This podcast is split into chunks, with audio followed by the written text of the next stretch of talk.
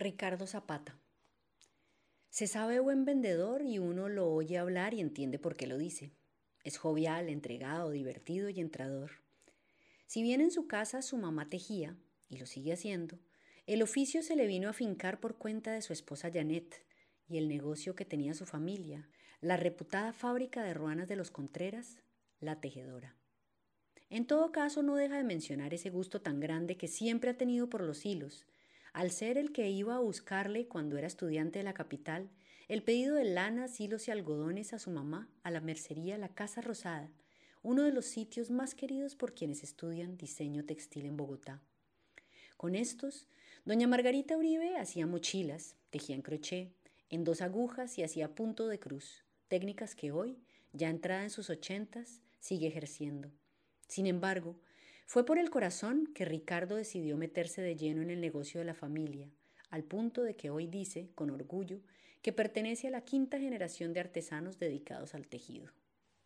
Es díscolo, y se ríe recordando lo parrandero que fue de joven, cuando pasó de agache la carrera de publicidad al dedicarle más horas del día, o de la noche mejor, a la rumba en la teja corrida y el goce pagano, que al estudio. Pero esto le da pie para contar que ni él ni su esposa Janet estudiaron algo relacionado con la artesanía, aunque su vida terminó cruzándose justamente por los tejidos. Ella empezó una ingeniería de alimentos que poco le interesaba, para descubrir que su pasión era la arquitectura, y él terminó dándose cuenta de que su habilidad era la comercialización de los productos artesanales con los que siempre había estado rodeado.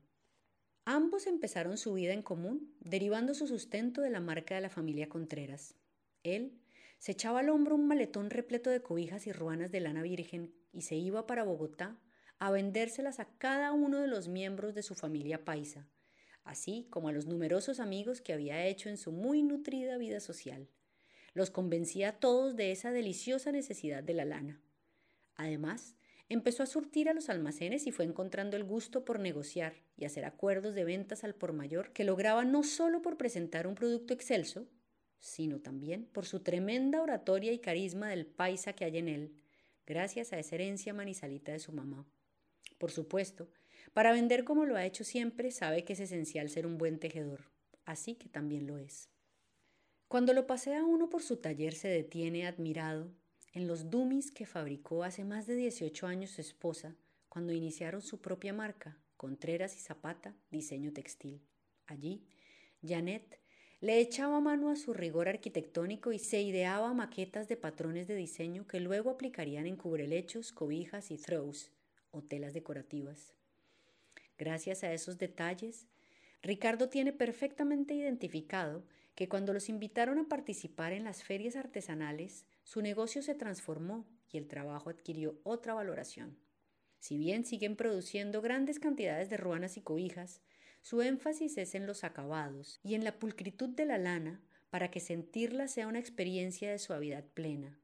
Los bordes, fileteados a mano, terminan el producto de forma delicada. Quizá por eso es tan valorado en Europa, en donde tiene una cliente que ofrece sus cobijas en Londres como un producto hecho a mano de altísima calidad. Sabe que volver al origen era lo que había que hacer, así que su esposa y su mamá son sus mayores cómplices en la conservación de una tradición de la que han hecho su vida.